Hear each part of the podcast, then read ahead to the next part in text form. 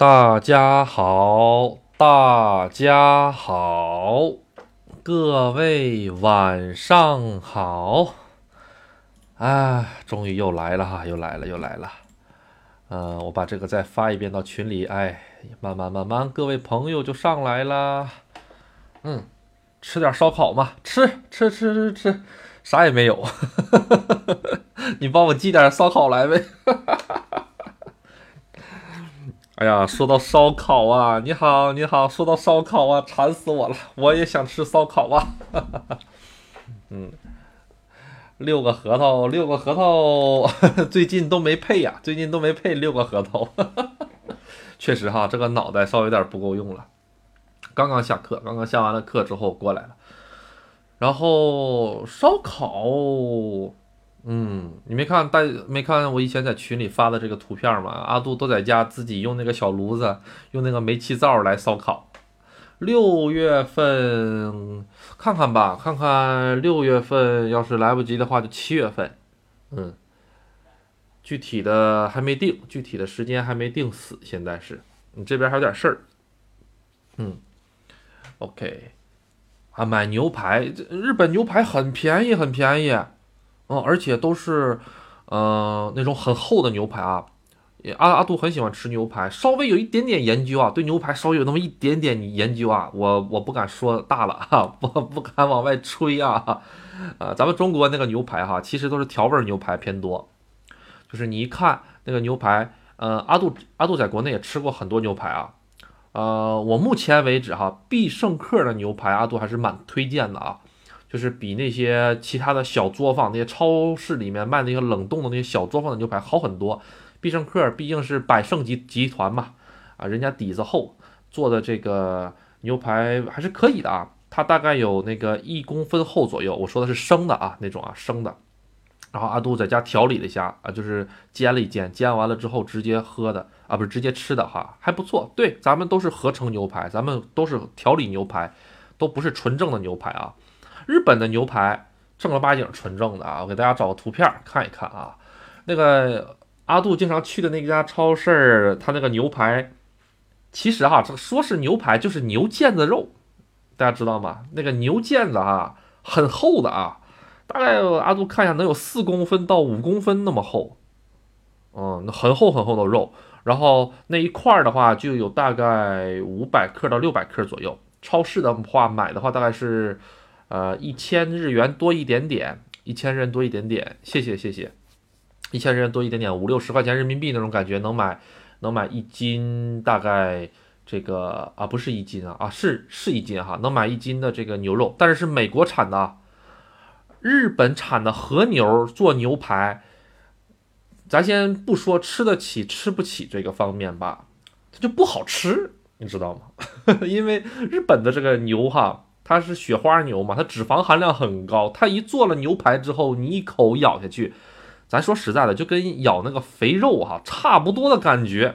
你就想想，你去买一个猪的肥肉，然后给它呃给它给它煎一煎，然后呢撒点盐，你一烤一汪油，一嘴一汪油那种感觉特别腻啊。日本牛排就有这种感觉，所以用日本牛肉做牛排的话很少啊，除非分部位啊。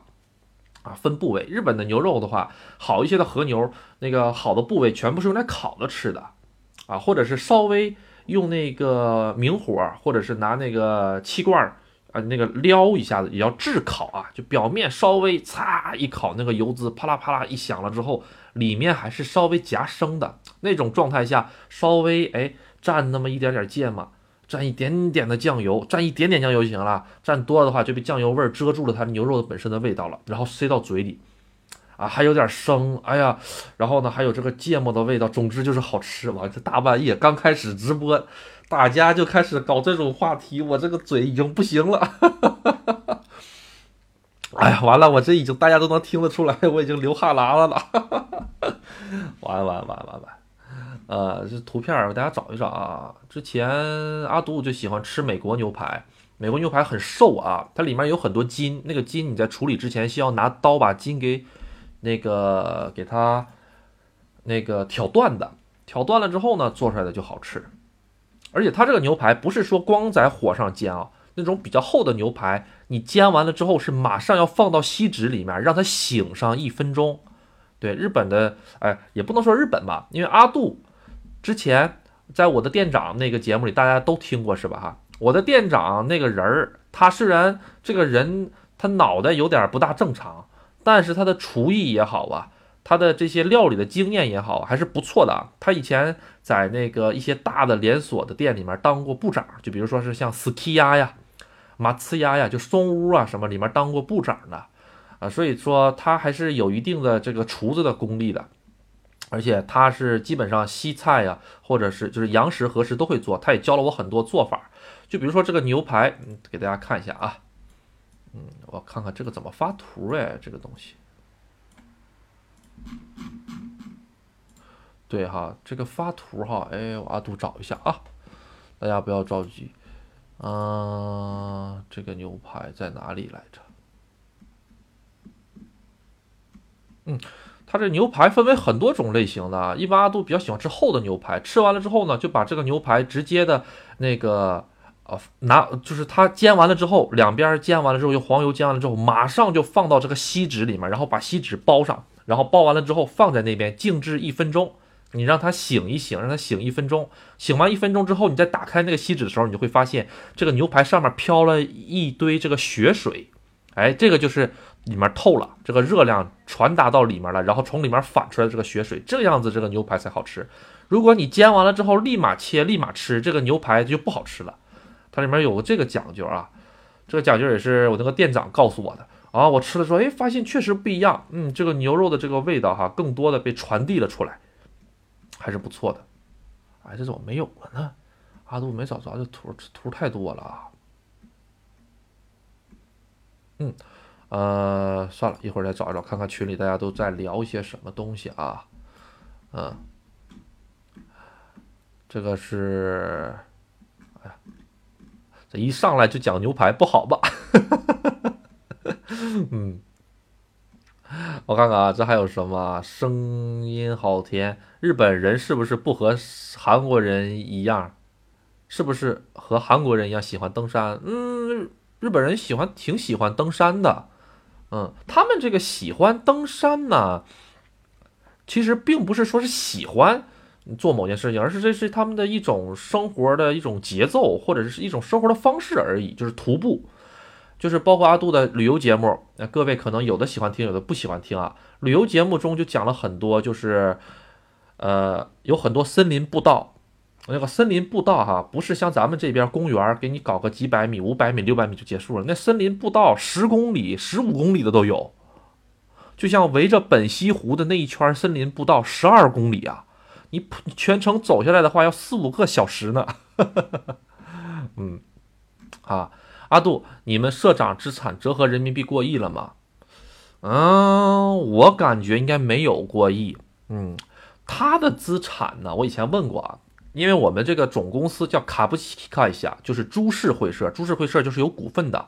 我问过，哎哎，社长，咱这个股份，这这个这个我能买吗？比如说，我可以上股票交易所买吗？他说啊，我们这个是不对外募募集资金的，就是小公司全都是亲戚。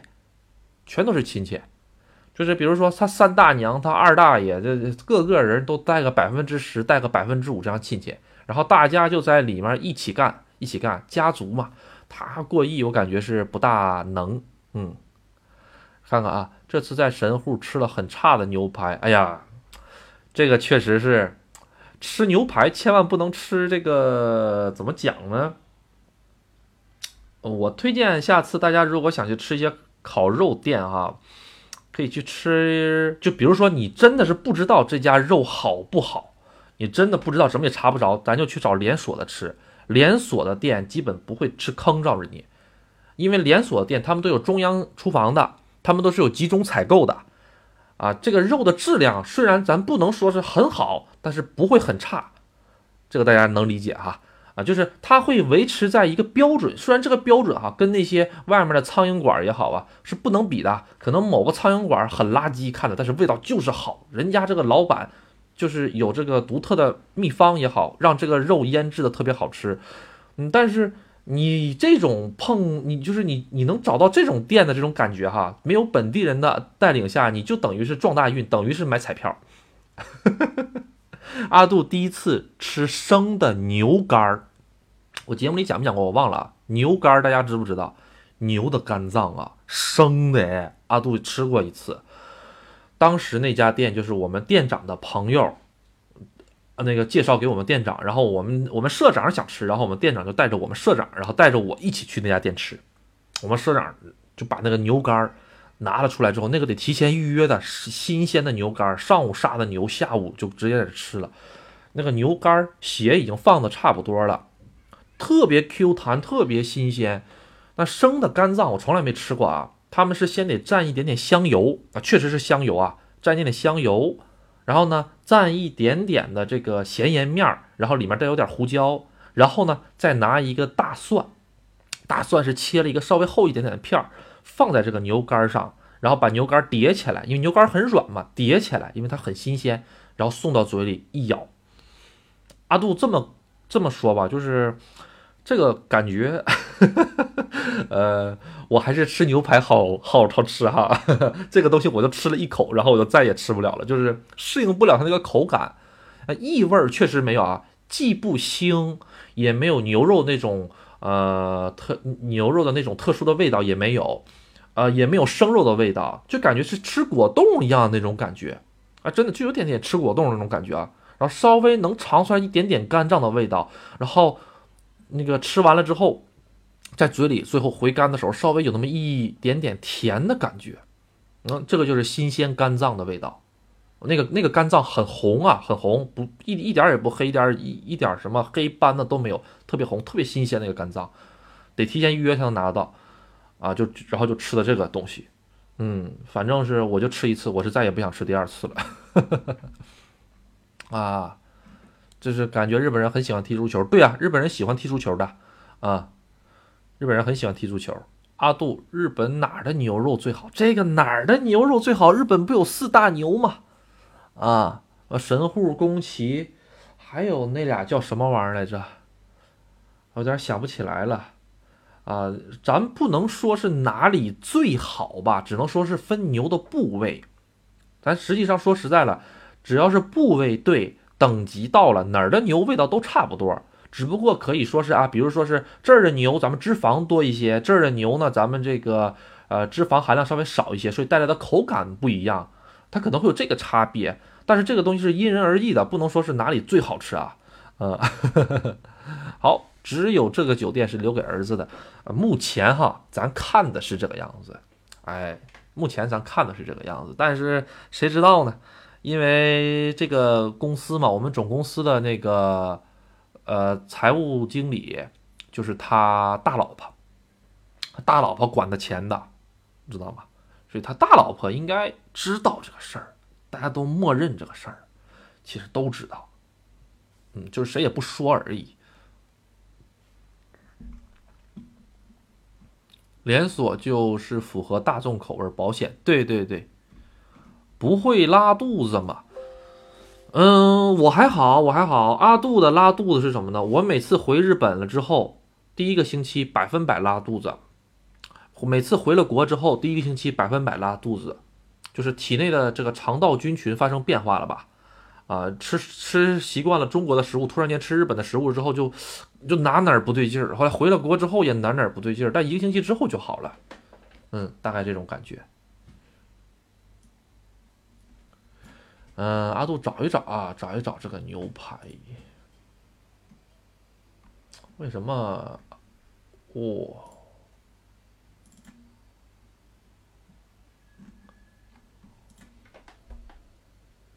嗯，大家能看到这个牛排吗？这牛排的话。这个算是还好吧，这个是三公分左右吧，三公分左右，三公分到四公分左右。这一块的话就六十多块钱，五六十块钱人民币左右。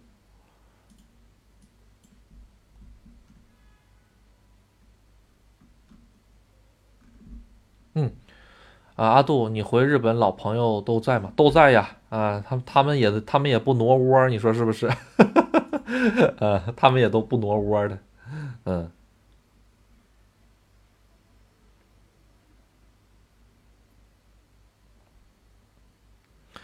啊，怎么讲呢？我还有好多好多牛排的照片，都上哪里去了？嗯，有点找不到了。呃，它这个喜马拉雅分享照片的这个系统哈，稍微有一点点的不大方便。嗯，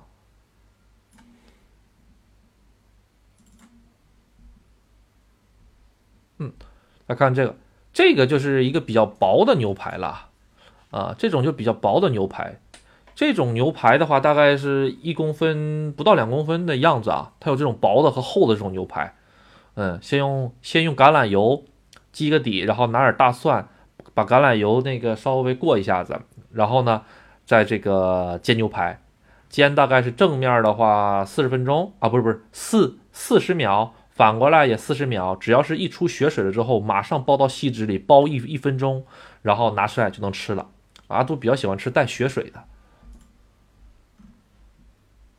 嗯，这个是什么？看看啊，刚才看新闻，昨天地震六点二级，六点二级不算地震呐，这也，啊 啊，日本地震很正常，呃，在大家去日本玩啊也好啊，或者是怎么着啊，遇到地震了的话，就一件事儿，就是不要理它就好了，啊，小地震。嘛事儿都没有啊，小地震嘛事儿都没有啊，大地震一个都跑不了，你放心，你大地震一个都跑不了，说倒全都倒啊！这一个城市啊，几十万人、几百万人跟你一起上那个西天都没问题，这这个东西是就是这样，要么大家都没事儿，要么大家都都完蛋，所以不用担心这个事儿，这就是命。真的，这这这这就是命，所以不用太太操心这个事儿啊。这个东西它跟游，它跟什么游泳啊、爬山呢所产生的这些危险还不一样。你说我要是不去游泳，是不是就不会淹死？确实，啊，你说我要是不去爬山，是不是就不会从山上摔下来？确实。但是你说这个事儿你怎么避免？除非你不去日本吧，是不是？啊，你只能不去日本了。所以这个事儿大家不用太着急啊，一一点一点都不用担心。日本好像有避难所，他为什么不去避难所呢？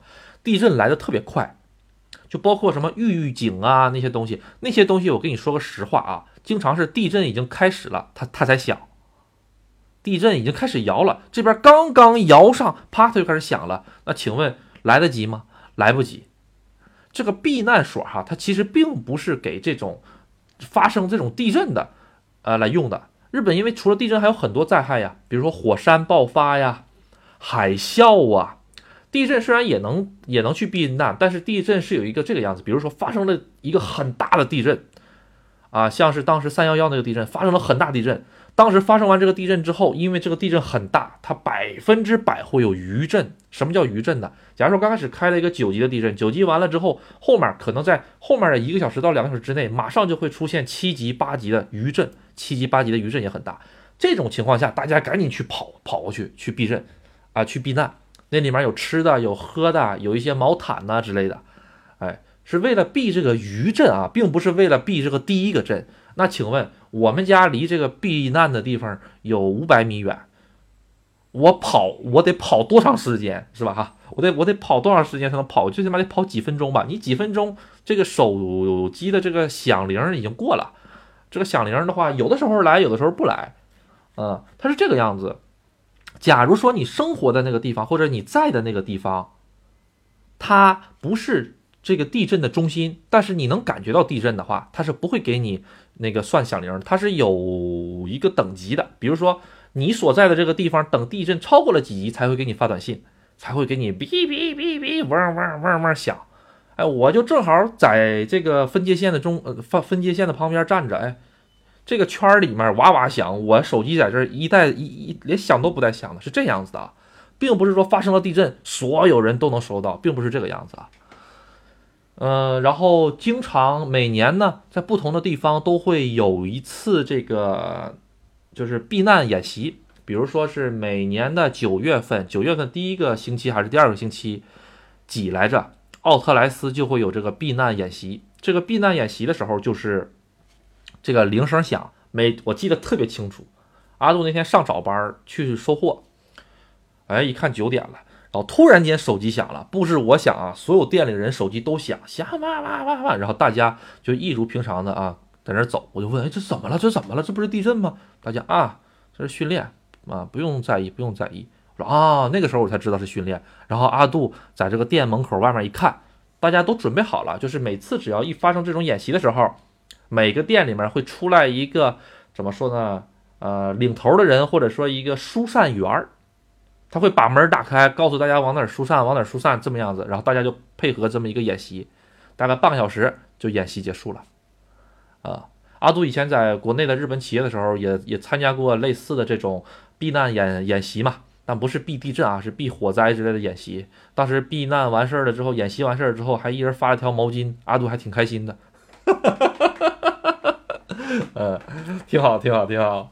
嗯，你在日本参加这个避难演习，人家真不发你毛巾啊。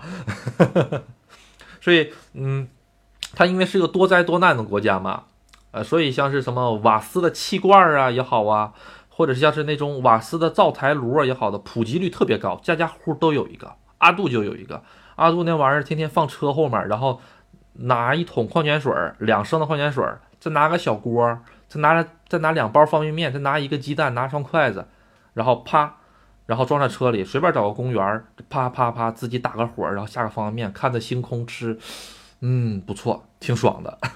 他这个炉子挺方便的啊，嗯，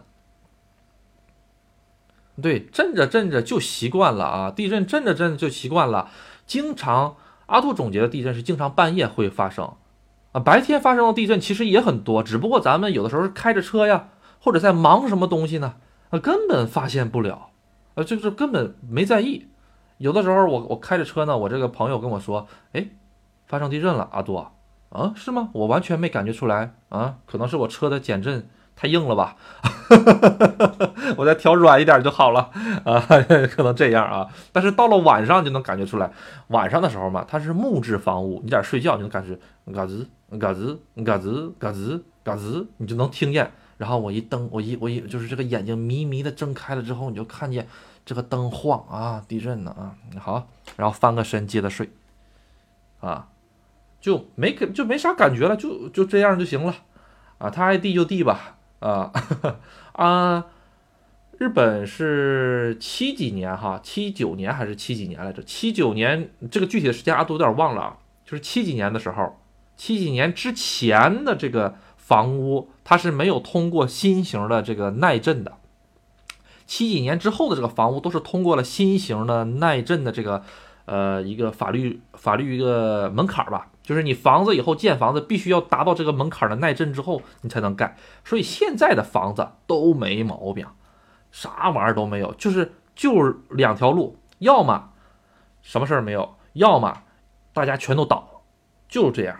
要么大家全都倒，他倒不会只有你们一家倒，全都倒。所以看命这个事儿啊，大家不用太担心这个事儿 啊。你要是真是点儿背，到了日本去玩，啪倒了，你放心啊，不是你一个人，方圆二十公里全平了。所以大家不用担心这个事儿啊。嗯，肯定不是你自己。呃，这个是啥？看看啊。啊，日本朋友啊，这个是这次去天满宫求了个头痛符，回来一周没头痛过，挺好，挺好，挺好。嗯，那不错，不错。早就习以为常了，对，就是大家都都不把这个当个事儿了。嗯，阿杜以前在这个酒店里面工作的时候，有阿杜有的时候上晚班的时候能看到，因为我们酒店都有摄像头嘛。阿杜就在办公室里坐着，所有的摄像头都能看见满酒店的。地震经常晚上来，晚上十一点或者一点两点的时候来的偏多，哎，三点四点还有也有，一点两点的时候来的时候，你就看这些外国人哈，你就看啊晃了晃了，嘎嘎嘎嘎嘎啦嘎啦嘎嘎啦，开始晃的时候啊，阿杜没当回事儿，过一会儿你就看，哎呀啊，然后突然间电话就响了，然后那边就。抄了一口特别流利的英文，告诉我什么？嗯嗯，然后他人家太紧张，说太快了，阿杜也没听懂，然后就哗啦哗啦哗啦哗啦哗啦就跑到这个前台上来了，裤子都没穿，裹了条这个毛巾就下来了，给他吓得要命啊啊啊！其实就他下来了，屋子里面的日本人没有一个下来的，就他是个外国人，他下来了啊，然后安抚一下他的情绪，说啊，no problem，no problem，没问题没问题，你赶紧回去睡觉吧。啊，还有很多次，就是说人家直接都不打电话，直接就跑到停跑到这个停车场里了，院里面的停车场里面了，他在那，然后在那儿东张西望，就是感觉是迷失了方向一样。阿杜从这个外面的这个摄像头上看，哎，他干啥呢？他这是，就感觉是迷失了生活的方向啊！一会儿回头，一会儿看东，一会儿看西。后来阿杜就出去说：“没事儿，赶紧回去睡觉吧，啥毛病都没有。”啊，就这种，主要是外国人不适应啊 啊！日本人，日本人连灯都不带开的，你知道吗？地震连灯都不带开的啊，除非听见家里什么玩意儿碎了，啪啦一声啊，才会。二零一九年九月份去日本旅游，当时导游告诉我，我们前进的方向有火山爆发，让我们的旅行车边前行边听新闻，看情况再做打算。当时就觉得日本人好像挺乐观的，嗯，他不乐观没办法啊，他就这样啊。你说的那个是应该是鹿儿岛的那个叫樱岛火山吧？啊，那边的话，那边的话真的是火山爆发就是。嗯，怎么说呢？就像家常便饭一样，嗯，没有什么，没有什么难的，嗯。吃过那种黑乎乎大永谷，吃过黑乎乎的鸡蛋是吧？呃，那个鸡蛋去吃一吃挺好的，哎，延年益寿嘛，嗯。哎呀，不错不错，谢谢谢谢各位的小心心啊，各位谢谢小心心，没有关注阿杜的关注一下阿杜，然后没有在这个节目里关注的。或者订阅节目的，麻烦关注一下啊，然后最好评论一下阿杜的节目，谢谢谢谢。之前吧，阿杜的节目最近一直都整体跑偏到旅游了啊。最近呢，这个旅游呢也会做，但是还是会干阿杜的老本行。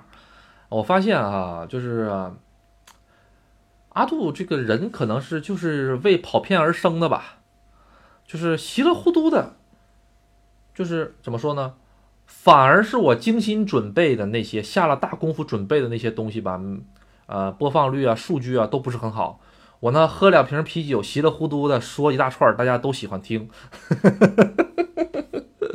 啊，就就这种感觉，嗯，谢谢谢谢谢谢谢谢大家，对，跑偏大家都喜欢听，对，确实，啊。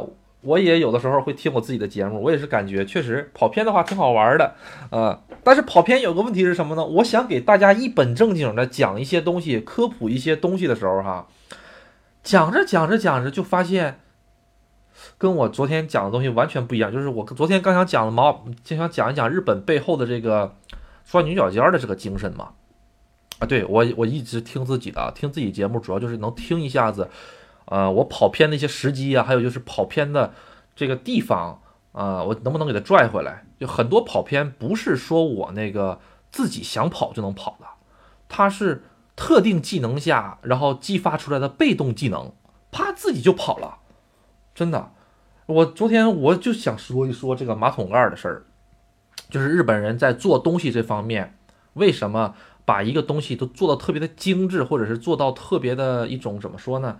嗯，一种就是，嗯，阿杜怎么讲呢？这个哈，就是能把这一件事情做透，啊，能把这件事儿做明白、做利索。就像是他们做保温杯，他就能做到十几个小时、二十个小时都没事儿。日本有个保温杯，好像是膳魔师的哈，那个保它不是保温杯，它是保温缸。什么叫保温缸呢？就是茶碗，就是。呃，咱们吃饭的碗口那么大的一个碗，它里面你可以放点大米进去，放点生的大米进去，然后呢倒碗热水，然后呢把它拧上盖儿，第二天早上起来它就是粥。阿杜没骗大家，真有这么东西啊！你要是喜欢吃玉米粥的话，就放两边玉米，放点大米饭，放点生大米，加点热水，拧上盖儿，明天起来，啊对，焖烧杯，对对对对，就是这个玩意儿，啊对对对，叫焖烧杯，对。谢谢谢谢，叫焖烧杯，就这个东西，人家就能做出来。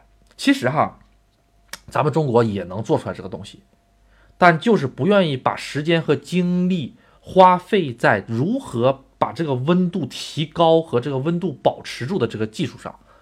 咱们更喜欢是什么呢？把这个杯子做得更漂亮一点，然后呢找个明星代言，然后呢把这个杯子给那个卖出去。咱们是喜欢在这个上面下功夫，并不是喜欢在这个功能性上下功夫，并不是想把这个东西的功能性研发到极致。这就是一个问题。所以说，为什么日本的很多东西都好用？好用的基础就是因为人家会把这个东西的功能研究到极致。我恨不得我让它放进去一杯热水，我让它保温一个星期，是吧？人家恨不得能研究出这种水杯来。啊，咱们这边啊，能五六个小时就够了。赶紧的，赶紧的，找个小鲜肉去赶紧代言一下子，咱们要马上回本儿，对不对？啊，这个就是一个深层次的问题。当然了，你这个东西为什么日本是这个样子呢？其中一个很大原因，阿杜觉得哈，第一点是因为它跟他们的这个民族性有关，就是因为它是一个很小的岛国嘛，资源匮乏，资源匮乏。所以他们是如何在有限的资源内能把东西做得最好，然后提高它的附加值来换取更多的资源？他们是这么想的啊，就像日本车一样啊，日本的电日本的电器产品一样，也都是这个道理啊。还有一个就是呃，日本其实阿在阿杜眼里看到的日本工匠精神，这个精神是什么？就是第一，整体的社会大环境，还有民族的一些习惯性。他们就喜欢这么做事。第二，是因为日本 A 型血的人比较多。A 日本是个特别信血型的一个国家，A 型血、B 型血、O 型血，还有 AB 型血。比如说大公司招聘的时候，不同样血型的人，他们分组都不一样。A 型血的人全部都是比较喜欢，就是呃，钻牛角尖儿。或者说是啊，不能说钻牛角尖尖儿啊，一下子把这个 A 型血的人给得罪了。这个不叫钻牛角尖儿，这叫热于钻研，哎，喜欢探索，哎，对不对？好，呃，直播的时候赶紧跑偏了，赶紧拉回来，哈哈哈怕被粉丝围殴，怕被 A 型血的粉丝围殴啊啊！当然，当然了，人无完人，所有的血型也都是有好有弊啊。这个好和弊并不是说绝对的，而是在不同的场合下，它的好也能成为它的弊，它的弊也能成为它的好。比如说，呃，在做生意上面，为什么日本人很死板？其实日本人做生意的时候，有的时候挺死板的，你就想不明白，这个事儿，你明明你是这么规定了的，但是你既然能这么规定的话，那我通过另一种方式也能达到这个目的，那我这么做成本更低，时间更快，不好吗？不行，你就要按照我们规定的这么走，这就是日本人的死板。哎，但是呢，就是因为他们能够按照这一个步骤、一个步骤、一个步骤进行下去，所以说才能达到一个不偷工减料，也可以这么理解啊。所以这个就是一个好一个坏，在不同的情况下，他们有可能好的就是坏的，坏的就是好的。这不讲了。阿杜是 O O O 型血，O 型血在日本人是怎么定义的呢？就是有一些不修边幅，或者说是大大咧咧的这种感觉。哎，确实哎。呃，阿杜那些人里面讲过的小阿姨啊，那个小阿姨哈，就是稍微脑袋瓜子不是太灵光那个小阿姨，那个大娘，还有阿杜，我们三个经常分一组，就是自然而然的就分到了一组去工作。为什么？我们仨都是 O 型血。之前呢，有一个女的，呃，四十五四五十岁的一个吧，就是跟阿杜产生过一些小矛盾的一个女的。呃，当时大阿杜当当上副店长之后，他不是稍微有点那个，就是不服嘛，或者是怎么着的？就是哎，你一个外国人还管我，他就是 A 型血啊，就是说他的很多做事方式啊，咱并不是说他是 A 型血咱就排斥的，因为他的很多做事方式的话，我们三个，包括那个小阿姨，还有那个老阿姨，我们三个都看不顺眼。都接受不了他的做事方式，同样他也受不了我们三个的做事方式，所以慢慢的、慢慢的、慢慢的，就是我们三个 O 型血的在一起玩，他们几个 A 型血的在一起玩，就就就这个样子。我们公司里没有 B 型血，就 O 和 A，啊，所以就会产生这种样样子啊啊，这个它是有科学根据的啊，日本人研究过这个血型的这个东西，所以日本人在这个公司搭配里面的时候，哎，也会把这个血型作为一个参考值，嗯。先看两眼，嗯，差不多这种感觉，嗯，就是你看我，我看不惯，我看你也看不惯，就这种感觉。刚开始都不知道啊，就比如说是咱们干的活时间长了，哎，咱们三个在一起工作挺舒服的啊，没有什么矛盾啊，而且看法也一致。因为打扫卫生这个东西哈，它这个标准标准是可以设定，比如说你拿手指摸上去没有灰，但是呢。这个确实是一个标准，但是不好意思，这个只是一个基础标准。比如说你手摸上去没有灰了之后，你还需要用酒精擦一遍。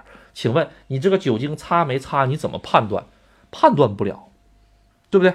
所以就这一点问题上，还有其他的问题上，哎，那些喜欢怎么说呢？呃，遵守一些很多的，就是呃步骤，或者是必须要完成我完成的那些项目的人，他就会稍微有一些，呃，从阿杜上来看呢，就是有那么一种，呃，怎么说呢？必须要完成这件事情，啊，我用手摸了没有灰，好，我必须要擦两遍，用酒精擦两遍，对，这种感觉。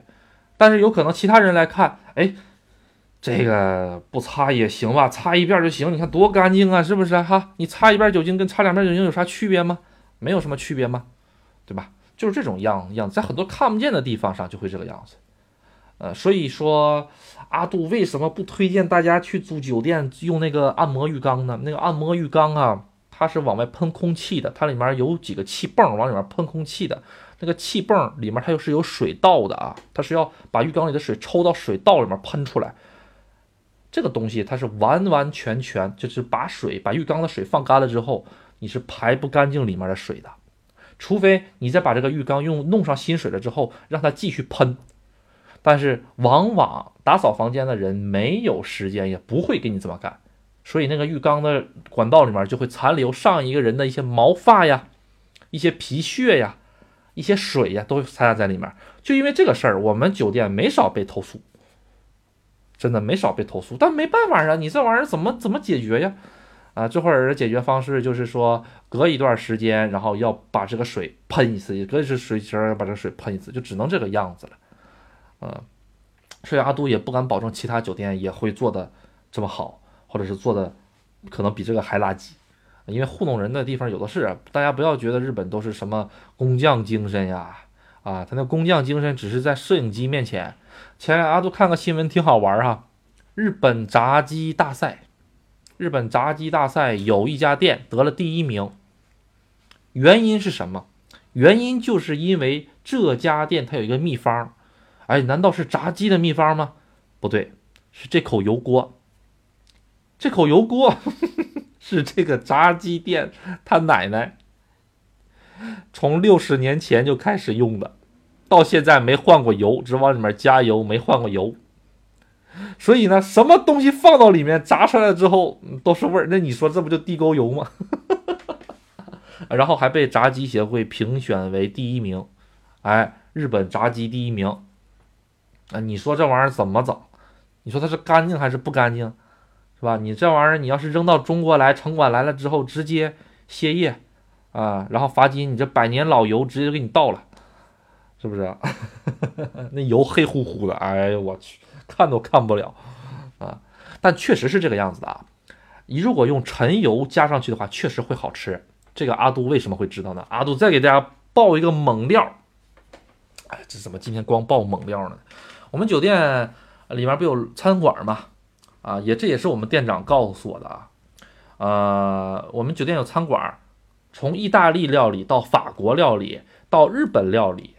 到中国料理，呃，中华料理啊，中华料理啊，什么炒饭呐、饺子呀，都有的卖。那些玩意儿，我给大家讲，全都是冷冻食品，在日本吃的，全放冰箱里，一个袋儿一个袋儿一个袋儿一个袋儿的。打呃，那个袋儿拿出来之后，撕个小口放微波炉里，先先弄个两分钟，然后放锅上煎一煎，啪啪啪撒上亮汁儿出去。这就是我们酒店啊出的产品。这个油炸的东西呢，确实是都油炸的，但都是冷冻的。每一次我们酒店。这个油锅是需要刷的，大概是一个月刷一次左右啊，看看客流量啊，客流量多的话，半个月刷一次油锅，需要把油给全排出来，排出来之后把油锅全刷干净了之后，它是个那种电子油锅啊，就是插电那样的。啊，不是不是插电，它是插煤气的，我记得啊，对，它是管道燃气油锅，弄完了之后呢，需要放新油，放完新油之后需要放三分之一的老油。阿杜当时就不知道你这是为了节约成本吗？为什么要放老油呢？那新油一大堆，那个新油正好是一桶的新油倒到那个里面，正正好好是，就是一锅就是一桶新油。你为什么非得要三分之一放旧油呢？他说你放了旧油炸出来才好吃，你放出来新油炸出来不好吃的，纯新油炸出来的话那股生味儿不好吃，就得放点旧油才好吃。啊，还有这个操作呀，哦，而且呢用了旧油之后呢。它炸出来的颜色更好看，哎，炸出来的颜色更好看，哎，应该是这个样子啊，呃，炸出来更好看，哎，上点焦黄色儿，哎，那个颜色更棒，嗯，所以嘛，炸东西大家还是自己在家吃吧，啊，呃，对自己在家吃吧，阿 杜，日本酒店是不是早餐种类都不太丰富？呃，早餐分两种类型啊，啊，分三种吧。合适，合适的话就是大米饭、烤鱼、味增汤、纳豆，呃，然后再给你来一个小小的沙拉大，结束。呃，洋式的话，洋式的话是面包、黄油，那个黄油，然后黄油给抹在面包上，然后鸡蛋、沙拉，然后培根或者是煎肠，结束。中式的啊。有现在有一些大酒店是有中式的，我们酒店以前在疫情之前也上过中式套餐，当时是为了迎合这个携程的这个呃配套，呃，我们以前也在携程做过这个呃那个那个怎么说呢？上架嘛，携程上架之后，为了增加竞争力嘛，然后就是专门做了一个中国套餐粥。日本人认为这个粥都是生病人才喝的啊，健康人没有喝喝喝粥的。但是中国人喝粥，他还是有点理解不了。喝粥，然后榨菜，粥呃榨菜没了，连个香肠都不给你上。大部分酒店啊，只有洋和和式两种啊。然后呃，这是一种情况。第二种情况啊，就是我刚才说的哈，全部都是说我指定了，我说明天早上我要吃合适的，哎，那你跟酒店前台说我要吃合适的，酒店就会帮你订一份合适的。然后到了早上四五点钟的时候，就会有专门把你这份做好了，然后等你来了之后给你。这第一种方式。第二种方式就是纯自助形式，拿个早餐票进去随便选，想吃啥吃啥。哎，你就是馒头里面夹两个沙拉大，哎，都没有人管你，哎，怎么地都可以。嗯，这个沙拉啊，都想讲一下子啊。日本的沙拉跟中国的沙拉有一点点不一样啊。大家可能吃日本料理的时候吃那个沙拉，哇，好好吃哎，那个味道在家也能复制。一毛一样，沙拉最重要的就是两个，一个是蔬菜，一个是那个叫亮那个酱汁儿啊啊，盘子不重要啊，啊阿杜净说废话了啊，盘子不重要啊，这个酱汁儿呢，阿杜推荐丘比的，丘比这个牌子就是日本的牌子，丘比这个牌子的酱汁儿它有两个，一个叫做日式沙拉味儿，这是第一个酱汁儿，第二个就是那个叫做芝麻那个。芝麻什么什么酱汁儿，就就就这两个酱汁儿，阿杜推荐。哎，呃，剩下的什么大拌菜口味的，那个是适合中国人口味的，跟日本的这个口味一点搭不上边儿。如果你想尝试日本的口味，就买日式酱汁儿啊，和这个叫做什么来着？还有一个叫那个叫做芝麻什么什么什么的，阿杜到时候可以找着图发到群里啊。如果谁想要，记得管阿杜要啊啊。呃，熬鸡搜还行吧，但是有的人吃不了那个洗搜的那个味道啊，啊，它那个味道稍微有那么一点点的，就像有的人吃不了这个青菜，哎，不是不是吃不了那个香菜一样啊。阿杜就对这个喜搜的这个味道稍微有点受不了啊。那个喜搜叫什么玩意儿来着？那个叫什么叶来着？梳子叶，好像我们东北话叫梳子叶。那个梳子叶啊，阿杜就有点受不了那个味儿，有点跟香菜有点类似啊。嗯，好，然后咱们再看一下啊，酱汁儿，然后菜菜是怎么选呢？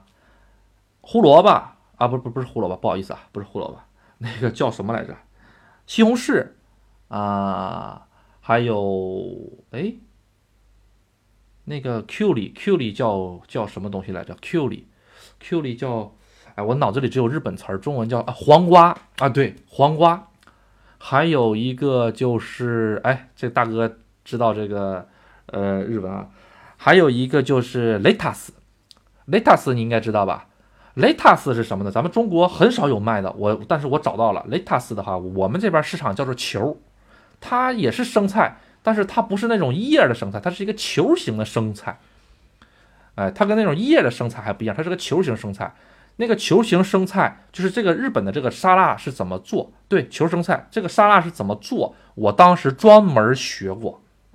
首先，你把这个球生菜用手啊掰一掰，然后把这根儿去了，把外面不好的叶去了，掰成大概呃多少呢？掰成大概这个呃半个烟盒那么大，半个烟盒那么大的一个，或者是你要是有小朋友的话，再掰小一点。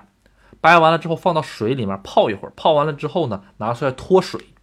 就是它专门有个日本有个有一种专门给沙拉脱水的机器，就是离心机，完搅搅搅搅，啪把水都拖干净了。拖干净了之后放到这个呃盆里面，然后呢拿保鲜膜一覆啊，第二天第三天都能吃了。你要是想吃的话，拿一点出来之后呢，阿杜一般是一个球能吃两顿，然后放一点黄瓜，然后放一点这个这个西红柿，然后再淋点这个汁儿，是这么吃的啊，跟日本卖的一模一样的味道啊。都看一下啊。这个阿杜好咨询一下，日本是否能买到日这个三岁左右孩子的遛娃神器，就是类似婴儿车，但是针对大孩子的。这个阿杜没见过哎，嗯，没见过遛娃神器，就是呃，像咱们中国这边孩子背一个像安全带一样的东西，然后拿个绳拽着他那样的，是不是？嗯，或者是带个婴儿车，这个还真没见过。婴儿车我倒是见过，因为奥特莱斯里面经常有孩就带孩子的家长，没见过那样的。嗯，不好意思啊，这个方面不是很懂哎。估计六月下旬去东京玩，带三岁孩子去，想买个遛娃神器推着他。国内没有给带孩子的，日本没看到哎。嗯，日本没看到这个东西，日本的三岁小孩基本都训练他自己走了。嗯，可能阿杜没大关注这方面，不是很清楚。阿杜这没事儿就就在修理厂混，或者是在二手那个车配件里混。嗯，嗯，好，哎，哎呦呦，刷了这么多，谢谢谢谢，哎，谢谢越来越好，刷这么多，哎呦。这个真实之息，呃，真实之理，这位朋友，你是在群里吗？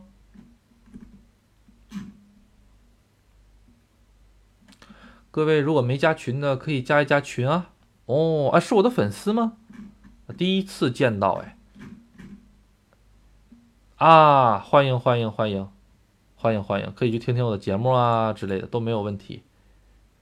哈哈哈！偶然路过，呃，我的这个直播吧，一个星期就直播一次，主要是针对我的粉丝的。偶然路过还能撞到我的，这是缘分，有缘分，有缘分。我请你吃黄瓜，然后或者是西红柿，想吃什么都可以啊。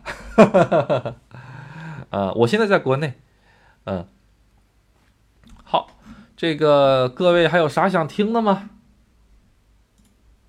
不要瞎想啊！就是刚才我一直想这个 Q 里的中文是什么？呃，黄瓜的日语叫做 Q 里，我就一直想想不出来。阿杜脑子里有很多词儿哈，就是真的是就是有的词儿是只剩日文了，有的词儿只剩中文了。他们在阿杜的脑子里哈，中文和日文他俩不是说是。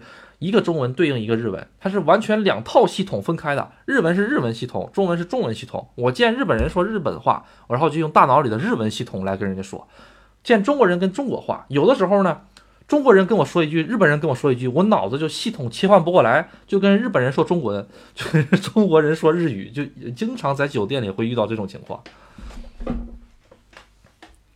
所以有的时候这个这个东西的日文我会说，但是中文我就是想不起来，会出现这种情况。这个就是阿杜一直倡导的，这个因为阿杜一直教日语的口语嘛，就是说你脑子里如果有两种有两个 CPU 专门来给你处理不同的语言的话，那你这个呃日语说话的方式也好啊，流畅度也好，就会大大的提高。哎，不着急不着急，这需要大量时间积累的。有些东西吧，就是环境所迫。你想想，阿杜在奥莱的时候，没事就跟大爷，呃，没跟没事就跟大娘和高中生研究，哎，咱这个超市几点打折来着？哎，哪家超市鱼便宜来着？没事就讨论这玩意儿。然后呢，这个到了酒店之后呢，这酒店里就我一个外国人，全都是日本人。没事就跟他们谈谈，这个税太高了呀！啊，这个日本政府不作为啊，天天拿着我们税税金啊，干这个干那个啊，这种事儿就天天跟人家干，就就天天跟人家说这种话啊，或者是跟人家说，哎，这个你们家这个西瓜，阿杜以前打工的时候，呃，这个人还没讲过哈，这个人还没讲过。阿杜以前工作的地方有个打工的人，这个打工的人呢，呃，他是干啥玩意儿来着？他们家是老农民，他们家有有那个地的。当时阿杜自己发了一点西瓜苗给他，啊，后来他就自己在家种种成了一个西瓜，然后把那个西瓜还有那个啊没给阿杜吃啊，就就就就形容给阿杜说那个西瓜很好吃，嗯，然后嗯，他的事儿呢怎么讲的太古老了，他那事儿都四五年前的事儿了。他的事儿都四五年前，不给我送过瓜的那是高中生，不是这个大娘，啊，这个大娘叫什么名来着？这个大娘叫啥名我忘了，这高中生叫啥名我忘，但是他的他联系方式我我都有，嗯，阿杜大学就是学的这个日语，然后毕了业之后，呃，在日本企业工作，然后又来日本。西瓜在日本可值钱，还行，一个三千日元，四千日元。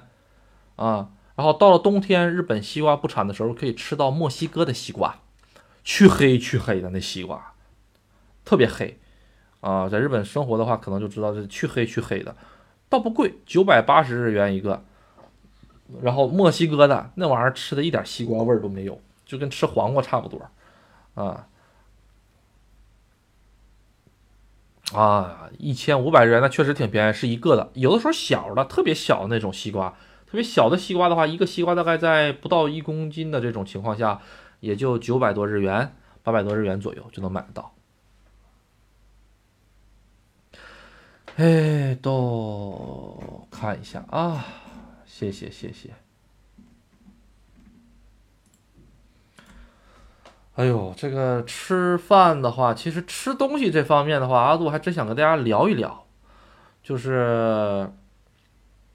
其实阿杜昨天的节目中呢，不是讲了日本料理的两个特点吗？一个是新鲜食材新鲜，另一个就是摆盘工艺嘛。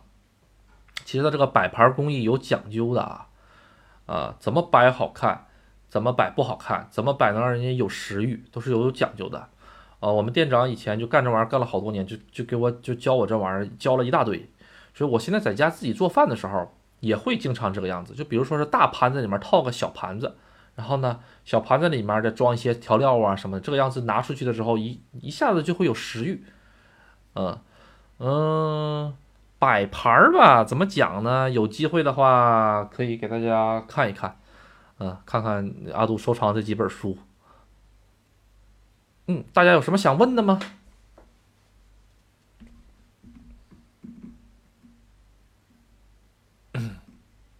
各位都是哎，今天人不少哎，今天人不少哎，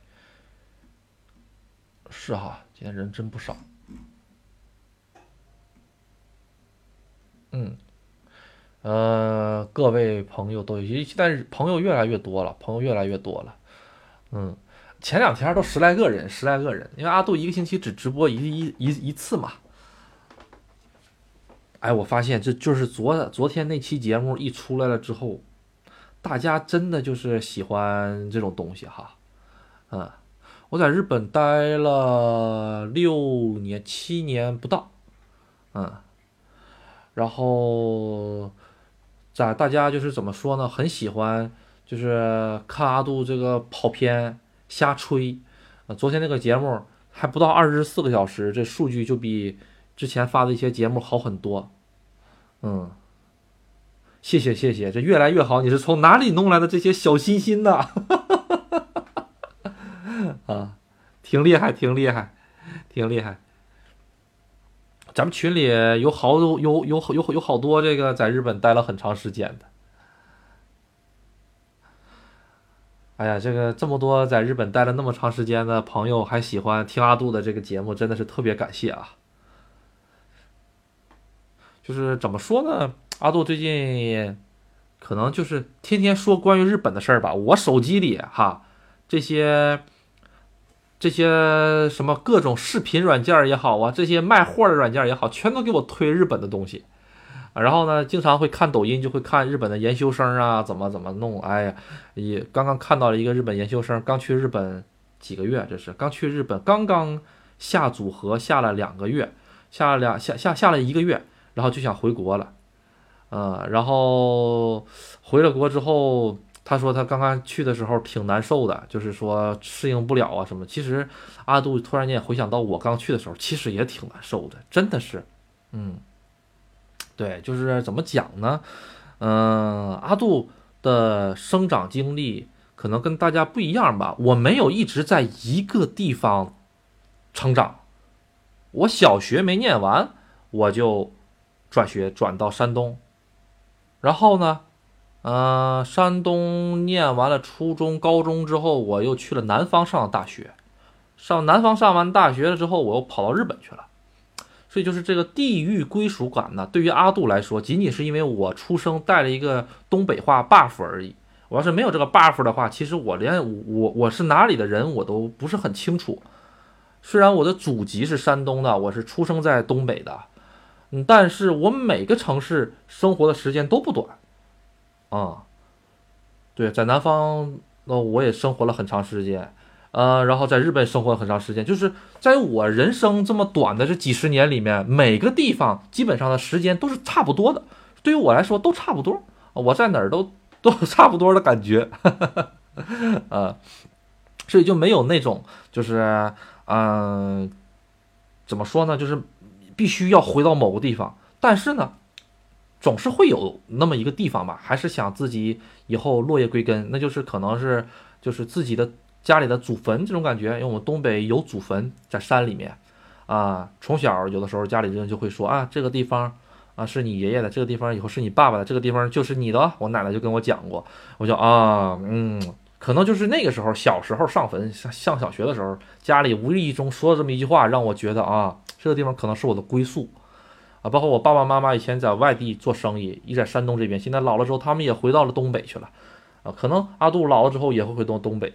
但是目前为止，嗯，我觉得还是哪里生活容易就在哪里生活吧，嗯，并不一定非得要局限在某个地方，哪里生活容易就生活在哪里吧，我是这么觉得的，嗯，看看啊，考虑入籍吗？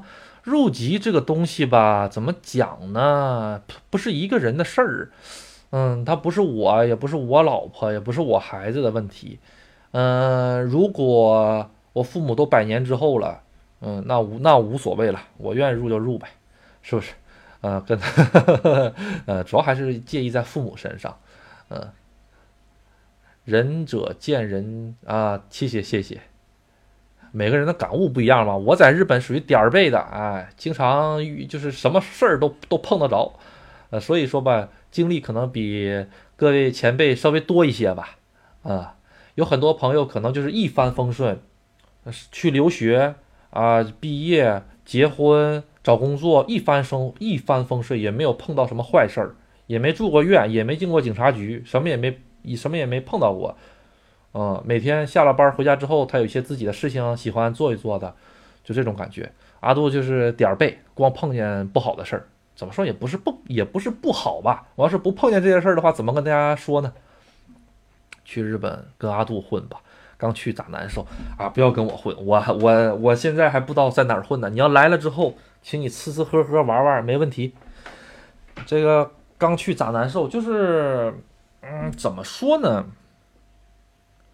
这个刚去吧，肯定是跟自己想象的会有些冲突，会有些区别。然后呢，就是看你前三个月能不能适应在那儿。其实阿杜在去日本之前，我的日语已经能跟日日本人交流了，没有太大问题。呃，而且去日本之前，我也对日本比较了解了啊啊，因为一直接触日本人嘛，从大学就一直接触日本人，到工作中一直是在日本企业一直接触日本人啊，当那个二鬼子嘛啊，跟在这个太君后面啊，开玩笑了哈啊，然后到了那边之后呢，其实前几个月也有点后悔，觉得我把中国这么。安安稳的生活扔掉了，不值当的吧？嗯，但是过了几个月之后，嗯，就是就没有那么强烈的那种心态了，慢慢慢慢慢慢慢慢就恢复正常了。嗯，阿杜，请问在日本用什么手机卡比较实惠？有办卡送手机的吗？手机卡这个东西，现在日本有很多的那个格安卡，嗯，呃，就是三大运营商底下有好多好多好多好多小的运营商，他们都是为了，其实都是为了蚕食啊一部分人。其实日本的消费也是一样，有一直就是像咱们这边用个移动号一用用个二十年的。不变套餐嫌觉得太麻烦，不变套餐就一直那个套餐，套餐还十年前套餐一直这么用，最多加加流量。日本也有也也有这种人啊，啊，然后呢，然后呢，现在呢，由于这个，咱说句实话，还是因为大环境不好，大环境不好了之后呢，这个对钱就比较敏感了，然后呢，就想办法把这个电话费降降下来，降下来的话呢，然后大家就开始寻找这些比较便宜的卡。日本呢，它有专门的那种叫格安卡，就是各大运营商公司下面，它会成立一个子公司，子公司呢就专门是卖这个便宜的啊，这个套餐啊，你换成我们的卡便宜套餐，但是他们的信号还是用这一这几大公司的信号，或者是我成立了一个公司之后，我想借用这几大公司的这个信号或者是频段，然后呢来开来来怎么说呢？来开通我的这个通信服务啊，这种都是有的。现在大概是最便宜的话，学生的话是九百多日元，啊五六十块钱一个月，啊算是比较便宜的，啊然后送手机的话，办卡送手机倒是没有哈，它这个合约机是很多，日本其实年轻人现在用的都是合约机，你想想一个苹果十四，你在日本买十几万日元呢。十三万还是十四万日元，那是最普通的版本。你再往上的话，十八万、十九万日元那都是很正常的。那一个人，你得开多少工资，你才能你才能拿出来十几万日元去买一个手机呢？买不了。那手机都是合约机，用两年，每每一年的这个每一年的每个月的费用大概是一万日元左右啊，一万日元左右。然后呢，到了第几年来着？当然，这一万日元里面还包括你的通讯费用啊啊。然后到了第二年，嗯，到了第二年、第三年的时候，你可以把这手机还给他，或者是你想继续用的话，你就是一次性把剩下的几万日元的尾款付了。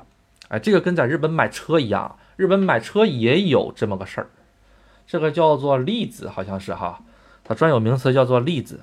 一会儿给大家讲一下那个，我看看啊，最后会在哪里定居呢？这个不确定吧？不确定吧？这个。嗯，我觉得老了在日本生活应该还不错的，确实不错。嗯，就是如果老了的话，有一定积蓄还好，要不然的话，我个人觉得房产就是那个不动产税的话，压的人确实挺痛苦的。嗯，不是，不过中国人确实讲落叶归根。嗯，确实是的。这个阿杜讲讲我们经历不了的事儿。对你这阅历丰富，没有，没有，没有，没有。呃，过奖了，过奖了。对日本印象很好，一八年去东京和京都都玩过，常听您的音频，特别亲切接地气，谢谢。增加了一个普通人看日本的视角，我这个就是普通受害者看日本的视角啊，啊，一个普通受害者看日本的视角。我大家听我的节目听多了就会发现，其实我的视角是。呃，他们不有是日吹嘛，还有日贬嘛？我是偏中立，然后稍微有点往这个贬这方面跑的。但是他们好，我也是一直承认的。嗯，适应啥孤独感？哎，我跟你讲，这孤独感真的是，这个孤独感就像是蚂蚁一样，瞬间爬满你的全身，然后占据你的大脑。真的，这个感觉真的，所以你真真切切的能感觉到什么叫举头望明月，低头思故乡。尤其拿杯酒稍微喝点儿，你看着圆圆的月亮的时候，你真的是能体验到李白的当时的这个感觉。嗯，李白同感。我也进过警察局，而且被警车拉过去的。你这厉害呀！你这个厉害，你这个厉害。你经济不好。对，还是经济不好。带娃在日本旅行，娃突然想大小便能在街边解决不？不行的，不行的，大小便不能在街边举行的。但是日本的公共厕所的普及率挺高的，而且公共厕所里都有纸，是随便用，不用害怕啊。会不会被罚？会的，你千万不要像中国似的抱着孩子在路边嘘，咱尿一个哇，那你这个东西真的啊，如果真的是被迫成为这种情况的话，请你在所有的话后边加个思密达啊，我是韩国人，思密达，哎，啊，感觉日本大城市公厕还行，垃圾桶不要找，垃圾桶是找不到的啊。他们日本讲究自己的垃圾自己带走，不会给你扔垃圾桶的。日本有垃圾桶的那个地方，全部是在各种园区啊、商厦呀，或者是。各种商场里才会有，啊，你在正经马路上你是看不到垃圾桶的，因为没有环卫工人来收垃圾桶，明白吧？所以看不到垃圾桶的。比如说，你真的是孩子不行了，你随便找个小饭店儿，啊，你就用那个蹩脚的英文，呃，跟他说你想借一下厕所，用英文说，他们大概都会借给你的，啊，嗯。这个日本到处都公厕，对对对，便利店就好。对，这大哥提的这个，对对，阿杜把这个忘了。便利店到处都是公共厕所，随便进进。嗯，这个阿杜怎么缓解孤独感？喝酒，打游戏，然后就是到处旅行。嗯，阿杜喜欢这种就是卡巴克拉。やめて、やめて。その話題はダメだよ。はい。嗯，这个阿杜怎么缓解孤独感呢？这个孤独感呢，就是呃，这个这个这个这个得日语好才能去这里缓解孤独感啊，日语不好这里不好缓解。呃，嗯。 啊，比较喜欢旅行吧，还有就是喝喝喝酒，喝酒，然后喝酒了之后吧，然后就举头望明月嘛，举头望明月嘛，啊，所以就是阿杜比较喜欢喝梅子酒嘛，啊，没有没有没有，刚才那个兄弟说的卡巴库拉是俱乐部嘛，呃。我听说以前日本街上也有垃圾桶的，好像，对，是的，是的。但是这种事儿我没经历过，那沙林事件九几年的事儿我没经历过，所以我也不知道之前是什么样子。好，哎呀，这个这个词儿，懂日语的都懂啊，大家懂日语的都懂。嗯，这个还真没有啊，因为。我们村里一共才八万人的小城市，就这种地方哈，虽然有那种就是可以碰的那种，就是俱乐部里面有，虽然是有啊，但是怎么说呢，还是在家举头望明月更好啊。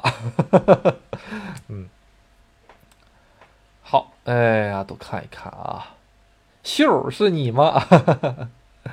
嗯。挺欢乐，挺欢乐的，这各位朋友挺欢乐的。真实之星啊，真实之礼，不好意思，真实之礼的话，现在是呃已经入籍了吗？还是拿永驻了已经？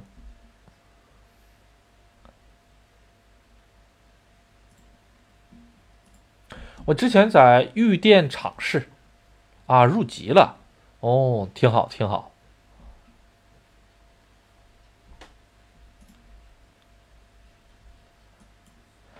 哎，这个东西啊，怎么讲呢？怎么说呢？对对对，嗯，因为阿杜刚开始去的时候是作为派遣去的，我没在日本留过学，嗯嗯，看看吧，看看吧，还不知道做啥玩意儿呢，现在还，嗯，无非就那几样吧，等个等等机遇，等等风口，看有没有老板要阿杜。呃，看情况，嗯，这怎么讲呢？这个其实，嗯，去日本的话，其实也是一种生活的一种状态吧。嗯，其实也是选择生活的一种状状态，在哪里选择都可以，在中国也可以，在日本也可以。只不过就是说，有可能去日本的话吧，生活起来的话能更加容易一些，但是。肯定避免不了作为外国人而受到的种种的一些歧视也好吧，或者说是一些呃困难也好吧，嗯，这日本是个特别排外的国家，不跟咱们中国一样，中国你只要是老外，what，哎呦，那整条街都得给你让道，公那个公交车上八十岁老太都得给你让座，是不是？啊，对。哎，其实日本真的是挺歧视外国人的一个国家，这个确实是你不在那儿生活过，你没在那样会儿被人家歧视过，你是不知道的。哎，这个真实之理也应该是呃经历过很多很多吧，呃，嗯，而且呃日本人呢特别会拿，就是你他知道你是外国人了之后，他会拿，哎，哎，你要是不听话的话，我会把你遣送回国。你要是不听话的话，我拿签证卡你哦，啊，就这种感觉大概是，嗯，所以吧，这个东西吧，嗯，在中国吧有中国的一些问题，在日本有日本的一些问题，哪里都不好过。说实话，哪里都不好过。是个人活的就是出来受罪的。阿杜是明白了，活的就是出来受罪的。嗯，佛佛教嘛，佛教不就是讲究的一个这个叫什么玩意儿来着？咱们在这个世上。其实就是来这个取经的嘛，取经的话，其实就是经历种种磨难，达到人生的这个最后的一个意义，然后呢来升华，啊，然后再投胎，就讲了这么一个东西嘛。虽然阿杜不是很懂啊佛教，但是他大概，呃，可能是这种情况。如果有懂的或者跟阿杜意见不同的，以你的为主，谢谢。嗯。哎呀，这个毕竟这个节目到时候是会那个放在阿杜的专辑里面嘛，嗯。日本一般什么样的商店、景区、酒店会有中文的店员？嗯，大的店都有，大店都有。首先，世界名牌儿都有，Gucci、Prada、L 啊 LV 的话，你得分店啊，有的店有，有有有有的店有，有的店没有，你得分百货公司。你要是上东京的松屋啊。啊，银座的松屋，你到那个松屋的几楼来着？四楼还是五楼？哈，有个那个游客中心，那里面好几个中国人呢。你随便唠，啊，都能唠出东北话来，北京话，什么话都能唠出来，啊。然后奥特莱斯，奥特莱斯的话，现在是基本上每家都有中国人，啊，当然那是全盛时期啊，现在可能少啊，但是基本上大店都有中国人，嗯，对。嗯，中国人到处都是吧？嗯，啊，英语的话不大推荐，不大推荐的啊。嗯，比如说那个早餐，英语的早餐 breakfast，早餐，英语叫做 breakfast 啊，不叫做什么 breakfast，breakfast 好像是哈，啊，这个东西吧。但是你要是跟日本人说 breakfast，他也能听懂，但是他就他就会说哦，你发音好好啊，会他会这么说你的。啊，对，用翻译 A P P 就可以的，没什么事儿。酒店是老本行啊，对啊，酒店的话干啥？酒店啊太累了，主要是没有自己的时间呢。嗯，没有自己的时间。阿杜在日本和中国人玩还是日本人都玩都玩，日本人和中国人都玩的。嗯嗯，中国人的话就是像一些华人群呐。啊华人群在日本待久了，那老在日本待久的老哥手里面都有手机里面都有七八个、十来个华人群，很正常的。啊，每天不是卖一些中华的一些特产啊，就是一些各种互惠的消息。当然了，诈骗消息也很多啊，里面诈骗消息也很多啊。啊，跟中国人玩啊，比如大家一起吃吃火锅啊什么的哈。啊日本人玩的话呢，就是比如说是去参加一些日本人的项目，比如说阿杜当时去玩船嘛，去钓鱼嘛，上海里钓鱼，这个东西哈，没有日本人带的话，其实第一次比较难。为什么比较难呢？日本人第一次的话，呃，他可能不愿意接外国人，因为第一点他害怕你沟通不了，第一点，第二点就因为他是在海上，你在船上，你穿着救生衣，虽然阿杜穿着救生衣，但是掉下去的话还是很麻烦的，你说是不是？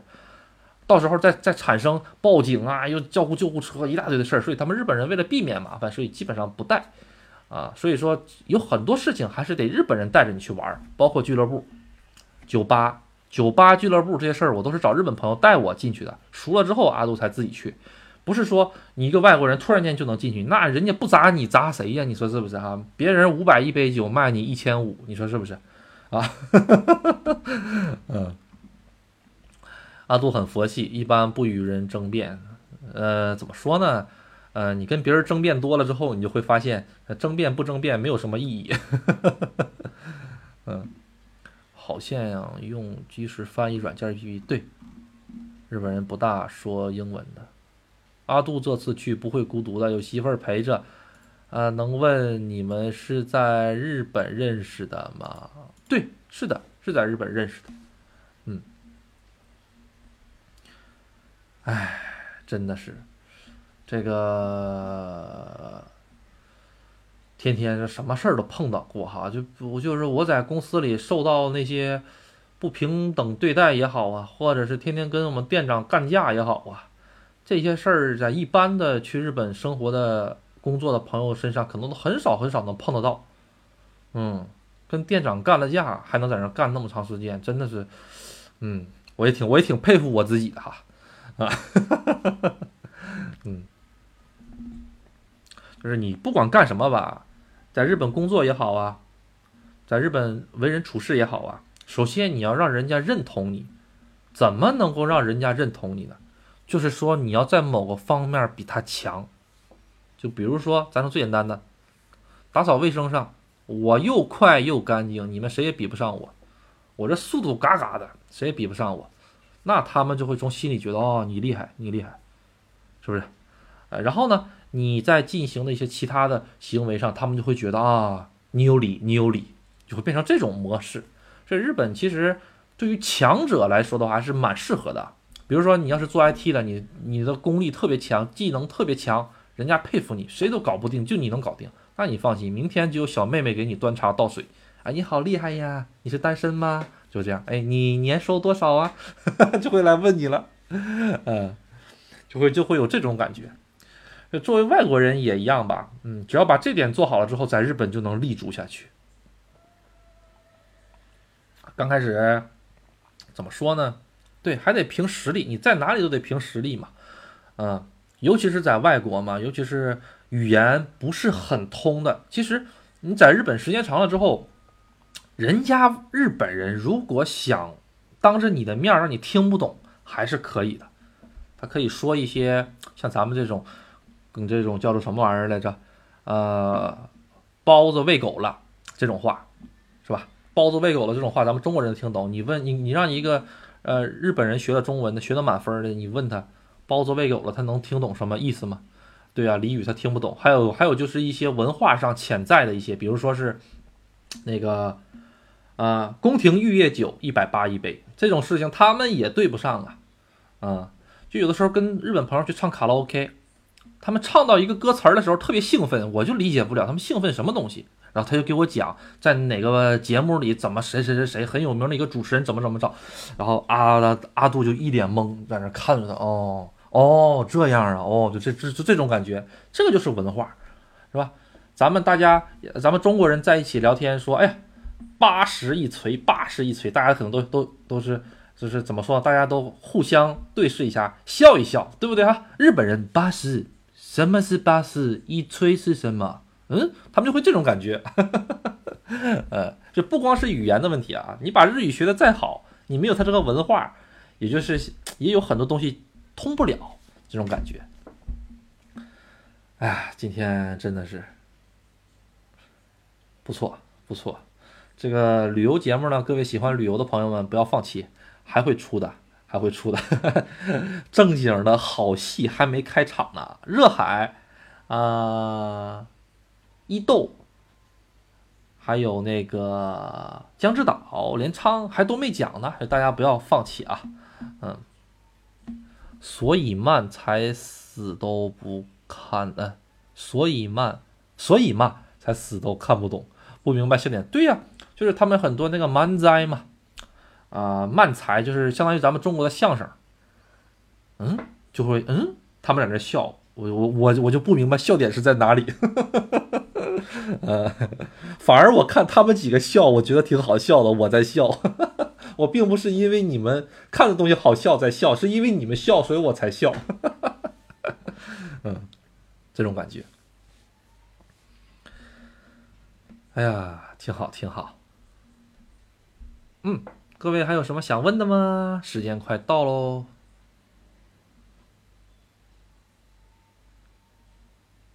北海道，不好意思，北海道阿杜没去过，阿杜没去过的地儿，阿杜 就不讲了。啊，阿杜没去过的地儿，阿杜就不讲了。啊，阿杜就讲一个真实，就是阿杜去过的地方，我能给你把一个饼掰成八瓣，给你讲的特别细致。嗯，但是没去过的地方就真没办法了。北海道其实我一直想去，我就是想冬天去啊。啊，因为阿杜。是东北出生的嘛？小时候见雪也见得很很，就是很普通，没什么感觉。但是北海道那个雪特别的厚，所以阿杜还是想去体验一把啊。北海道，嗯，是的，是的，北海道确实是讲鬼故事。阿杜，你是特别会观察生活的人吧？观察生活怎么讲？与其观察，不如说感受吧。嗯，其实也不是特别会吧。其实人人都会，只不过每个人的侧重点不一样。嗯，就是像阿杜这个样子的话，其实我在算术方面特别的垃圾。嗯，每个人就是共情力也好啊，包括是各种就是，呃，就怎么说呢？就是说阿杜阿杜其实心是比较软的一个人，就是看到那些。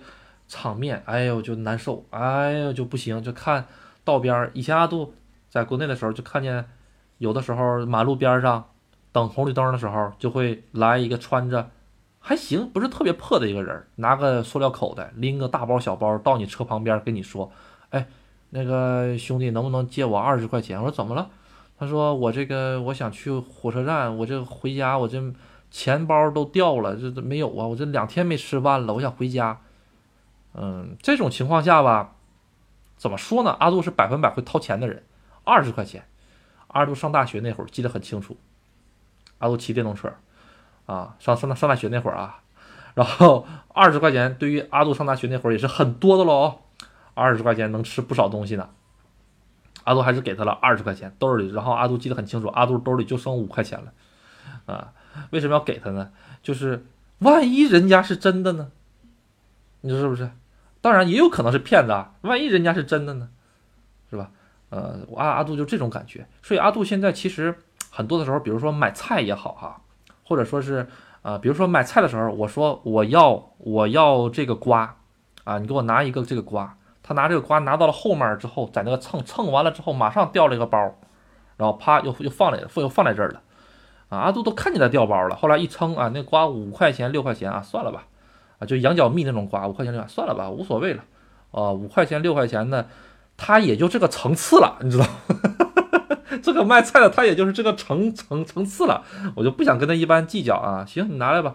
其实就是缺斤少两啊，就他就他可能就少了五毛钱，少了少了四毛钱，少了一块钱最多。这个卖瓜的就特别开心，哎呀，我又坑了一个人一块钱。其实阿杜都看在眼里了啊，嗯。没事儿，你放就放了，我不想因为这一块钱给你给你费这个口舌，你知道吗？啊，因为你就在这个层次了，咱们就无无所谓了，我以后就不来你们家买就好了。嗯，阿杜就是个这种人，啊，有的时候呢，可能别人觉得你真傻，你这点一块钱也也是钱呢，你干嘛能这个样子呢？我觉得一种生活态度吧，啊，为了一块钱不至于给自己找不开心，对不对？啊，当然了，你要是钱多了的话，那就另当别论了啊。一百块钱、两百块钱，那就另当别论了啊，啊，呃，就像老话那个叫“吃亏是是福”这句话，阿杜不完全认同。包括在日本，阿杜也吃过不少亏。嗯，你觉得是福吗？对于节目来说是福，给节目提供了很多素材。对我的钱包和对我人来说不是福，所以是福是祸嘛？不知道嘛？啊。对哎呀，我怎么又在传输这种观念呢？这个观念吧，每个人都不一样啊。我我只是想告诉大家，这不是问我是怎么样的观察人生嘛？嗯，观察人嘛，我就是这么一种人吧。所以说，从我的视角看到的一些东西，可能跟大家看到的不一样。嗯，可能也就是因为我节目粉丝一直上不去的原因吧。呃，但是呃，昨天那期节目出了之后啊，突然间粉丝又涨了十几个。哎，我发这个旅游节目一天涨不了一个，一发这种跑偏的，哎，马上就就就涨粉丝。哎呀，这就是老天爷，这就是我的路吧。我知道了，老天爷。好，明天我就继续给你跑。嗯。哎，看破不说破呀，嗯，有的时候就这个样子吧，啊，人呐糊里糊涂活的就挺好，我我认为。我以前我也我也钻牛角尖儿，阿杜也是一个很钻牛角尖儿的人，他钻了牛角尖儿之后吧，其实你钻完了之后，你你就从背后思考一下子，你会感觉没有必要，没有必要。阿杜是一个特别喜欢反思自己的一个人，啊，就是没事儿。就喜欢反思自己，嗯，我是不是这件事做的不好？我是不是那件事做的不好？说实话，对自己的心灵是造成一定的这个损伤，挺累的，嗯，时间长了之后呢，就会开始说服自己啊，无所谓了，无所谓了，这种感觉。冲绳之士要求大家以后管他们叫琉球，嗯，挺好，挺好，嗯。可以，可以，可以。你明天买飞机票到济南，到山东来就行了。嗯，深圳我还真挺想去去一趟的啊。其实最近我有计划想上青岛啊去看一看，然后去其他地方看一看啊。就是这最近这个课真的太多了，抽不出来身呐。因为一般性质的旅游，大家信息都查到，老百姓视角洞察是大家一般听不到的。对。谢谢谢谢谢谢，嗯。嗯，谢谢，就是可能了解阿杜的都知道，阿杜喜欢阿杜刚去日本的时候，呃，就一直骑摩托车摩旅，然后后来有了汽车之后，就一直开车到处逛，嗯，我在日本的时候，呃，我一个月只有十呃只有八到十天休息，每个月不固定啊，八到十天休息。我两个月跑了，啊不，两个月还是三个月跑了五千公里，在日本跑了五千公里那摩托车，啊，然后怎么讲呢？就是到处逛，到处逛啊！一个地方去过好多次了之后，你就会发现它有它还有其他的美在等着你。就比如说那个青木原树海，青木原树海之后，你每次去的时候，不同季节去的时候，给人的感觉都不一样，包括阴天。晴天去的时候，感觉人都都给人都不一样的感觉。嗯，行，这个今天呢，这也就差不多了。谢谢谢谢各位的小心心啊！其实这玩意儿刷不刷都无所谓。这个，但是呢，大家刷了这么多，我也是很开心的，很开心的。大家如果手里有多余的呢？这个发给我就行了，千万不要花钱啊！不要花钱，每个人现在挣钱都不容易，呃，每个人挣钱都不容易。就跟阿杜教日语一样，阿杜教日语实际上也比别人便宜，尤其是给一些学生一些优惠，尤其是一些比如说要去优，比如说要去日本留学呀，啊，因为毕竟留学那边的时候，呃，很多说实话啊，还是不太富裕的家庭多一些。这可以私信阿杜啊，因为这个东西。怎么讲呢？这个行业里面哈，就是做日语、做日语教育的这个行业里面，参差不齐。日语有很多等级嘛哈，你考完 N 二你也能出来教人家日语，你考完 N 一也能出来教日语，你在日本待了十来年你也能出来教日语。但是他们收费价格实际上差不了多少。你考一个 N 二，刚刚考下来之后，你教人家课本的东西，教人家教教人家基础的发音是可以的。但是到了后期，你从横从那个。宏观层面上来讲，整个日语的逻辑结构也好，来讲他们的说话语言习惯了也好，他们是讲不出来的啊。但是你要是像嗯，在日本生活十来年的，他们讲，他们就能讲出来这个日语的逻辑结构，包括它跟日语的逻辑最重要差距是在哪里，这是不一样的。因为阿杜学日语也学了十来年了啊，虽然我在日本待的年头没有十来年啊，但我学日语又学十来年了 啊。阿杜脑子里这个日语是一个特别清晰的一个逻辑框架，就这种感觉。所以说它就会造成价格不同。你一个 N 二的学完了之后，他要我他要一百块钱一节课，他跟你在日本待了十来年的出来，他也要一百块钱一节课，怎么区分？怎么跟人家拼？那好，那个 N 二的就说，那算了，我不跟你比，我就跟你打价格战，我三十块钱一个小时，我跟你砍。那一百块钱的就说，哎，你三十块钱一个小时，但是你教的东西跟我完全不一样啊，所以就会出现这种问题。这个价格这个东西吧。不好说，参差不齐，真是参差不齐。所以阿杜如果现在给你讲的话，就是这个价格讲完了之后，啊，你这个节目肯定会推到其他地方，各个人听到了之后，他们啊，现在他是这个行情，他这个行情的话，那我就比他再低五块，咱们就喜欢这个样子。对对，考级跟口语完全不一样的，对，所以说跟老师很重要，我我我我是这么认为的。你跟一个好的日语老师的话。你刚开始的时候，对，就一下子就卷起来了。跟一个日好的日语老师的话，你前期学的东西可能跟一个刚刚学了一年两年日语他就出来教你的这个人可能差不多。但是你宏观上来看的话，他们理对日语这个语言的理解是不同的，啊，它并不仅仅只是局限在书本。就像阿杜现在节目，你感觉我没啥，但是我只要一跑起来，我就能跑跑没边儿。你但是你让我说啥？我这期又给大家讲什么呢？我就想不起来，啊，就这种感觉，啊，但是我只要跑起来了，就能跑没边儿。嗯，阿杜经济压力很大吗？压力还好吧，嗯，压力不大吧，嗯，这个压力纯属是你自己给你自己造成的，嗯。我觉得和你一样，呃，和我哪方面一样？不好意思，我有点阿杜有点没理解。经济压力，经济压力的话啊，不不是经济压力哈。这明天大家就休息了哈，哎，这外面阿杜这边开始下下雨了，哎，你这不不错，有个话题开头就能聊，不错不错不错。阿杜属于是说话说的比较晚的，阿杜快两岁了才会说话，所以可能就是之前说话比较晚，所以就一直在那儿唠。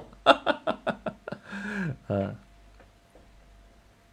好的好的，有机会有机会的，有机会的。这阿杜已经一张嘴已经说了一个半点了，真的是稍微有稍微有一点点累了。外面下雨了，外面下雨了之后这种。这种天啊，最适合吃个泡面，然后呢，听着雨声睡觉。可惜就是没牛排，哎，要牛排就好了。嗯，好，那咱今天呢就到这里吧。对对对，跟我一样，我也特别喜欢这个，看电影啊，吃东西啊，下雨天。哎，那个咱们今天就先到这里，然后各位呢，如果有想听的一些东西呢。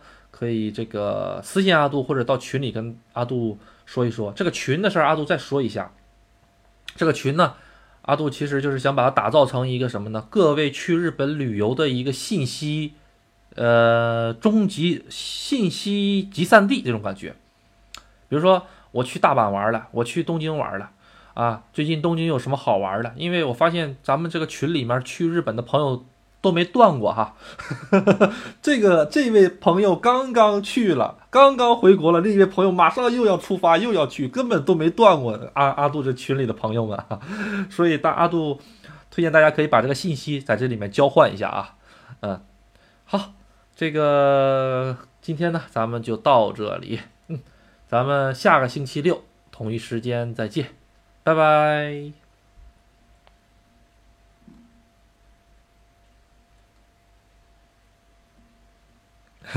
好的，好的，欢迎欢迎，下了啊，拜拜。